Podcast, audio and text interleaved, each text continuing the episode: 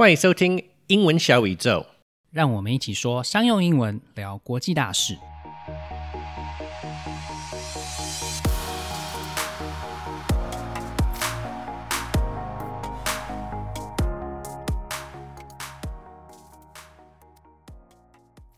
It's hard to believe, but a lot of research indicates that literacy and writing skills in the US and other developed countries are declining. As a result, according to a number of articles published over the years, many children and young adults in wealthy nations lack the ability to solve word problems in math class, write analytical papers, and give presentations. Some child psychologists point to TV shows, social media, and other kinds of technology for the decline in critical thinking. I have definitely noticed this amongst people in society. It's very common for people to jump to conclusions before they get the full picture. You can see too many comments that were made obviously before the author even read the article. And, as many experts have pointed out, social media encourages this kind of behavior. They want to make sure that we're engaged at all times, but not necessarily on any one thing for a long enough period to really think about it. Regardless, it ends up having a very powerful effect on society and causes people to be more divided. Have you noticed anything like this in your life, Nan Quinn? Yeah, fake news without proof or reference is everywhere, and so many people would share it without a second thought, even though the news doesn't make any sense. For example, I'm sure lots of listeners can relate, but I'm always receiving messages online talking about miracle cures for diseases like cancer and recently COVID. yeah, they're definitely all over the place. And fake news is a really, really big problem in society these days. And it has a lot to do with the fact that people don't take a moment to think before they react. Lots of people, including politicians and companies, use this tendency to push their agenda. But to fight this trend, we need our society to become better at critical thinking. And that starts with teaching children how to read at a high level. 感觉出来，现代人已经越来越少看书了。现在大概三十岁左右的听众朋友，应该都可以发现，以前那些大书店都不见了。那这就可以大概的感觉出来，现在卖书真的还蛮难赚的。那现代人很重要的资讯来源就是网络，而且我们已经很习惯看这些图片还有影片，所以很多的国外的研究呢，发现一些先进国家的小孩，他们的阅读和写作能力其实是在下降中的。所以今天的来宾，也就是一个推广阅读的非政府组织 Simbi 的创办人和 CEO Aaron Friedland，就要来和我们分享现代人阅读能力低落的问题，和他如何利用同时读和听的 bimodal 学习方式来克服这个问题，然后鼓励学生持续的阅读。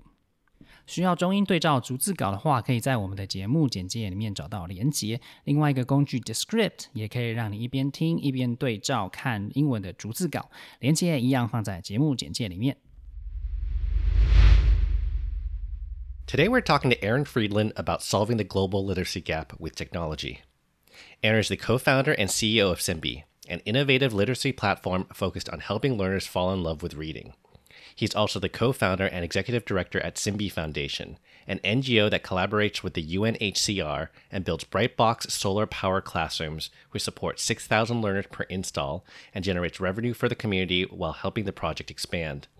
He is also a PhD candidate in econometrics and is researching the intersection of education and economics. Hi, Aaron. Hey, Ping. How you doing? I'm doing well. And yourself? Very well, thank you. So you've teamed up with National Geographic, the United Nations, and the University of British Columbia to improve literacy around the world. Through your foundation, you've helped build classrooms in remote villages. So, what led you to make solving illiteracy your life's work? Yeah, it's a great question. In short, I'm dyslexic. And so, growing up, it was very challenging uh, to learn to read. And fortunately for me, I had an amazing set of educators, and we have a, an amazing social safety net here in North America and in Vancouver more specifically, that were able to identify that I had a problem with reading.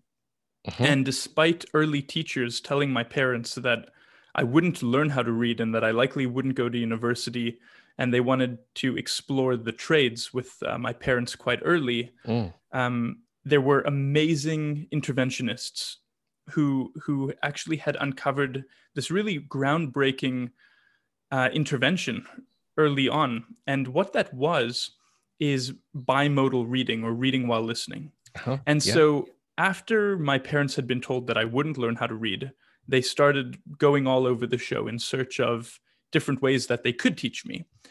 And one woman in particular was experimenting with reading books and listening to audio at the same time. Mhm. And so I was given this method and it worked very well for me. I was given these tapes and, and these books to, to listen to as I read. And I became a really great reader. And years later, I was doing a master's degree uh, in economics. And at that time, I wanted to understand. I, I was also working in Uganda. Yeah. mhm. And I, I wanted to understand hey, could this approach that taught me how to read be applied in these more rural Ugandan schools where many of the teachers weren't speaking English all that well, even Mhm. though English is part of the national curriculum?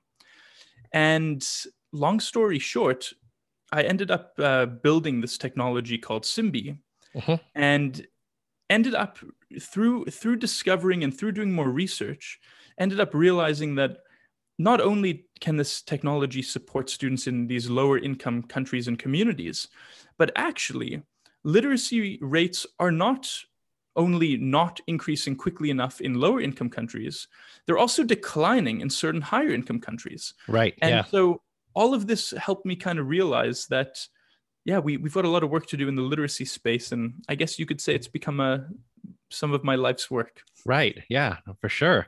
That actually leads really well into the next question, which is uh, in your TED talk, A Brief History of Reading, you talk about the literacy crisis across the globe. Um, can you explain the nature and the extent of the problem? Yeah, absolutely. So I, I think the the problem. I mean, we've been reading for five thousand years, and I say that because we've been reading for as long as we've been writing, and the earliest writing is cuneiform, Mhm. and so the permanence of the written word five thousand years ago enabled the creation of reading, and you know we become this prolific reading species and then what happens is in the 1950s, TVs are introduced. Right. And the introduction of the TV starts the decline of us being this reading species as we move from active readers to very passive screen watchers. hmm And so you find yourself in a situation like we are today, where for the first time in human history, you, higher income countries like the US are experiencing declining rates of literacy. Right. And to, to just take it one step further, not only is all of this happening, but now the top paid engineers at Google, Facebook, etc., Mhm. are not trying to keep us reading. They're trying to to keep us distracted and Right. swiping and scrolling in order to um, improve revenue from marketing. Of course. Yeah. TikTok is uh, the perfect example of this, right? There- Well, uh, there you what go. 30, what, it, 40 seconds, 40 second video? I mean, that's not a that's not a long attention span kind of activity. No. And, and so the that's the nature of the problem. The extent of the problem is that we are at risk of becoming a what Aldous Huxley would call a very trivial society. Mhm. And we're at risk of um, not being readers, being a non reading species that passively view, that are not able to deeply think, Mhm. and that essentially vote terrible people into politics based on five minute sound clips that they see on Instagram. And then they think that they have the full story and understand the news and the economic and geographic climate. Right. And so, one of the things that Simbi is particularly passionate about is equipping kids, helping them to develop a passion for, for learning at a very young age so that they can become lifelong learners and so that they are readers for life. Mhm. And we believe that that is the most effective tool to ensure that we don't vote stupid people into politics. Not going to name specific names, but No Yes. names. so, uh, Simbi online reading app is based on three core principles that uh, you came up with, which is read while listening, read out loud, and read for good. So, why do these principles work, and how does Simbi put them into practice? Yeah, good question. Um, to be clear, I've helped to to develop these in addition Uh, to yeah. incredible uh, you know literacy experts and Mhm. Uh, Adrian Gear on our team and uh, many of the brilliant educators who we work with have done a, a great deal in, in moving the pedagogical approach forward. Mhm. But in in short, um, so when Ping, when I ask you to learn something, Mhm. um, for the sake of of just remembering it, compared to when I ask you to learn something in order to teach another person, Right. quite often what we see is that if you're learning to teach, you are learning far more deeply. You're you're more um, engaged and more motivated to, Mhm, to learn. mhm. Similarly, when I tell you to narrate a book, not for personal use, but because your voice is going to be used to teach other people around the world, we see that kids focus very deeply and intently on it. Ah, right. So the the way that if you think about these three approaches, so the first is that read for good approach. But, but Mhm. why are you reading for good? Well, when when uh, so the way that I learned how to read is reading along or reading while listening. Right. Now, why that is such an effective way is because it's bimodal in nature, meaning that your eyes and your ears are both engaged. To take it a step further, it means that your temporal and occipital lobes are both engaged. Mhm. And that leads to significantly higher comprehension, retention, and also um, reduced distraction because I'm reading, I'm listening. And if I get distracted because someone walks by, I look up, the audio is still playing, the highlighter is still moving. So when I look back, I'm right back where I, I, I Mhm. haven't got lost. Now, in order to create a massive global library so that the entire world can read and listen, we've created a really great um, narration or, or read aloud approach. Mhm. And so, the, and, and the other reason that having kids and, and people around the world reading out loud is so effective is because after a child has uh, narrated or read aloud on Simbi, well, a few things happen. One, that that is called the production effect. Yes. So by reading out loud, I I have muscle memory um, because my ears are actually listening to what I'm saying, and it's it's one of the most effective ways to read to improve Mhm. comprehension and to understand what you're reading. In addition to that, you're in a hyper focused state. Now, when you take that and you recognize when I'm reading out loud, I'm also reading for good. I'm also, if I'm reading well enough, my voice is going to a global library that's teaching other people around the world. Well, that's great. And then to take it a step further, there's a high level of gamification. So after you've read aloud, Simbi's listening, it's Mhm. turning your speech into text, it's running uh, comparison algorithms, showing you your word correct per minute, showing you really interesting data, Mhm. also showing your teachers and parents. And then we gamify that experience. And so when you throw that all together, what we're doing is we are creating the most effective experience to motivate people to just spend more time reading. And that's what we're Mhm. focused on. Mhm. Yeah, and you're amazing at this uh, because every time you answer a question, it always segue segues perfectly into the next one. Uh, so my next question was uh, a frequent complaint that I hear from my friends who are parents is that their children simply aren't interested in reading at all, right? Uh, so how does Simbi help kids fall in love with reading, especially in a world where there are so many different screens and other distractions? It's such a great question. And it's really what we spend a lot of our time thinking about, right? Like, why, how do you keep reading relevant in the 21st century? Yeah. And so, why Simbi is so effective at it and why we do such a great job is because, so kids are on screens anyways. Mhm. And if you, we we haven't taken the approach that you must read a book. Uh, the book as a medium is the is the only way that you can read. Right. We recognize that reading is reading, and if you can read on a screen or a tablet or whatever other medium, as long as you're reading and as long as you're engaging in this really profound activity, um, well, that's a good thing to do. Mhm, Quick mhm. side note: it's worth mentioning that when we're reading, what what, what we're we're decoding, we're we're actually we're seeing pictographic symbols. So in this case, we're seeing words. We are turning pictography into meaning. So we're de- we're decoding it and then we're turning it into meaning. Mhm. And the process of doing that has been so fundamental to our brain development as a species. And as long as we continue to be readers, we'll continue to be so. it, it, there's many there's many reasons that we should remain a reading species.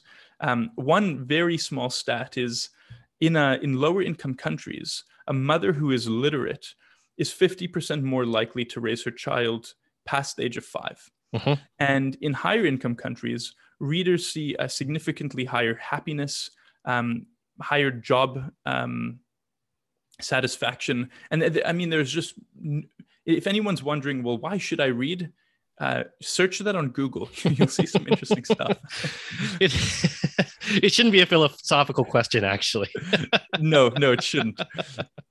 But but but in terms of um, I guess addressing your question more directly. So j- just to reiterate, the question is, you know, how do we keep kids reading, and Mhm. and um, does Simbi do a good job of of supporting that? And so the short answer is that when you tell your child that you want them to read a book on Simbi, and you want them to they're, they're first going to read along so they're going to read and listen to that story. Mhm. and after they it's going to be on their personalized reading journey. And after they've read and listened they're going to have the opportunity to narrate that book and that their narration can can actually teach people around the world as they read and listen with their voice. Right. you should see what that does for a child's motivation. Hmm hmm and then when children start to realize oh here's my volunteer certificate um, because now i've actually accumulated enough volunteer minutes to have a, a certificate.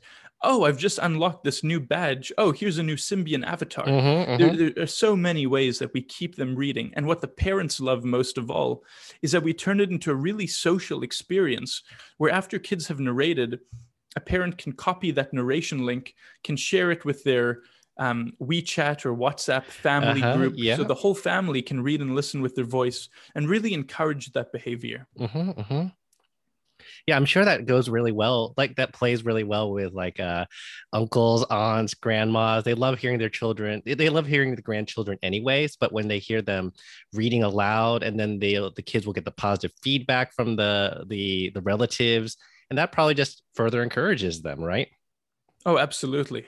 And then they, some of the kids they go on to uh, write their own stories, then narrate them, and now they've got their own kind of Simbi originals on the platform. Wow, yeah, that's amazing. so, lastly, here in Taiwan, there's an initiative called Bilingual Nation 2030. And based on your experience integrating Simbi into grade school curriculums around the world, what role can an app like Simbi play in helping Taiwan achieve that goal? Yeah, that's a great question. So Simbi can play a few roles in that. Uh, for starters, when we think about how schools across North America use Simbi and how quickly uh, students pick it up and how quickly they are engaged readers on the platform, Mhm. um, Simbi could play a very large role in, in the Taiwanese uh, school system. In addition to that, what we see happening is that after um, Simbi is introduced at school, quite often what will happen is that um, parents are invited to uh, listen to their child's narrations Mhm. and to be involved in their personal reading journey. And so, in, in a similar sense, we see Simbi then helping to move into the home.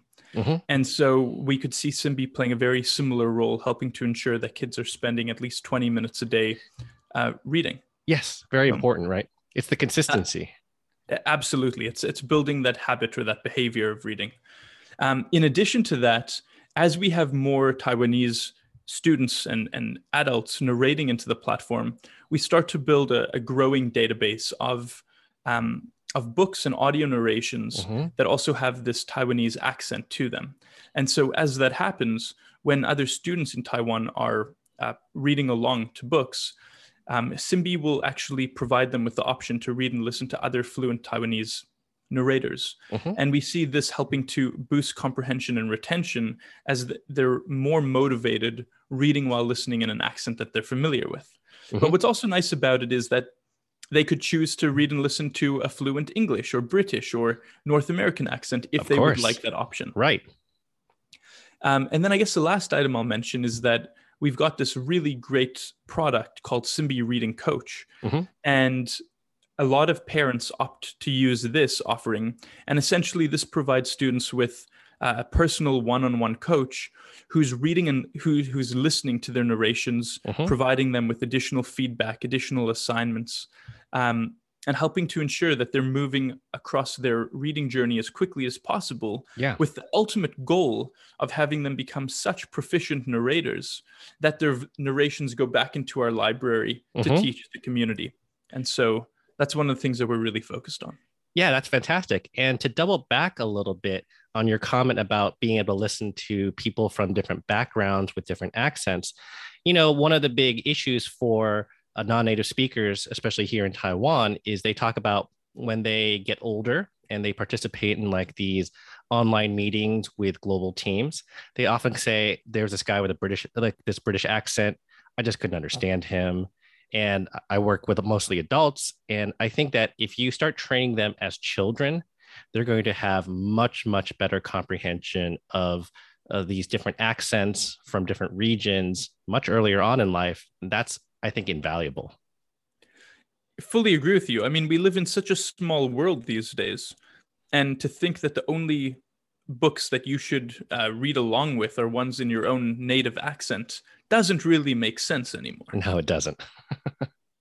so you've really sold Simbi, and it's obviously a very, very exciting tool. So if a listener wants to learn more about Simbi, where do they go? Yeah. So if they want to learn more about Simbi, I'd say go to simbi, S-I-M-B-I.io. Um, we didn't really speak much about, about this, but in addition to Simbi, um, Simbi Foundation is the organization that builds these solar power classrooms called Bright Boxes that works with the United Nations and that ultimately ensures that your uh, students' voices are helping to support these lower income country communities Yeah. um, by building these bright boxes and by taking uh, the the version of Simbi offline and helping to ensure that it's distributed around the world. And if you want to check that out, it's simbifoundation.org. Okay, that's fantastic. Well, thank you very much for your time, Aaron. Greatest pleasure. Thank you, Ping. 我们从访谈里面可以知道，Aaron 他本身小时候是有阅读障碍的，但是他用了边听边读的方式来克服这个先天的障碍。曾经有老师说他不可能念大学，但是事实上他现在正在念计量经济学的博士。这个故事其实还蛮励志的，所以他现在呢就是要推广这个边听边读的学习方法。这个方式除了可以让小孩更专心之外，也可以透过跟着念来让口说更进步。Right. That's the muscle memory that helps you naturally speak the words that are more difficult to pronounce when you're talking to people or giving a speech. 多念绝对是帮助记忆一个很好的方式，因为你可以透过肌肉的记忆来让一个比较难发音的字可以更自然的说出来。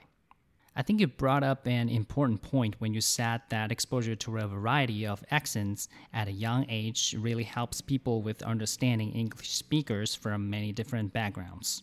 Absolutely. And I speak from experience because growing up in the US, I would meet lots of people at university, at work, and through friends. Many of them were from native speaking countries, but still had rather thick accents. Others immigrated to the US and didn't even start speaking English until they were adults. But talking to all of these people really gave me a big database of accents to reference. And this has really helped me communicate better in international organizations. And that's one of the reasons why we try to bring people on this show with diverse accents, so listeners can practice this skill too. 好的，那 Aaron 在提到现代人习惯于去接收片段的讯息，而且没有深入思考的能力，很容易会变成英国作家赫胥黎所说的 trivial culture。他是这样说的。 The extent of the problem is that we are at risk of becoming a what Aldous Huxley would call a very trivial society. A trivial society sounds a bit abstract. Can you explain, Kiffer? It means that the society would become one that values things that don't have any true value. And in this case, it means that they would prioritize things that are flashy and entertaining, but don't provide any intellectual value, and don't require you to think about the deeper meaning behind them. 我们如果不能对某些事情有全面的了解，然后深入思考的话，就容易变成一个 trivial culture，也就是只关心一些微不足道而且没有价值的事情这样子的一个文化。那 trivial 不只是微不足道的小事情的意思，还有没有价值的概念在里面。例如，working with Marcus can be quite frustrating because he often focuses on what the rest of the team considers trivial。和 Marcus 合作是很令人沮丧的，因为他常常会专注在一些其他组员觉得是微不足道的事情上面。When Aaron was talking about how Simbi can help Taiwan achieve the bilingual 2030 goal, he said this. Uh, for starters, when we think about how schools across North America use Simbi, and how quickly uh, students pick it up and how quickly they are engaged readers on the platform. Here, to pick something up does not mean to lift or raise something from a lower place. It means to learn a new skill to the point that you feel comfortable with it, sometimes with little or no instruction. So Aaron meant that students learned how to use Simbi quickly after being shown how to use it. Aaron 在讲到 Simbi 如何能够帮助台湾的二零三零双语国家政策的时候，提到在北美推行 Simbi 的时候，发现那里的学生很快就可以学会怎么样去使用这个平台。他用了 pick up 这个片语。其实 pick something up 有很多的意思，除了字面上的意思是把东西捡起来之外，在这边是说学会某项技能。例如，the new intern is really smart and picked up the skills needed to do her job in a day after simply reading the documentation。新来的实习生真的很聪明，他在一天之内就靠阅读文件来学会所有他所需要的工作技能。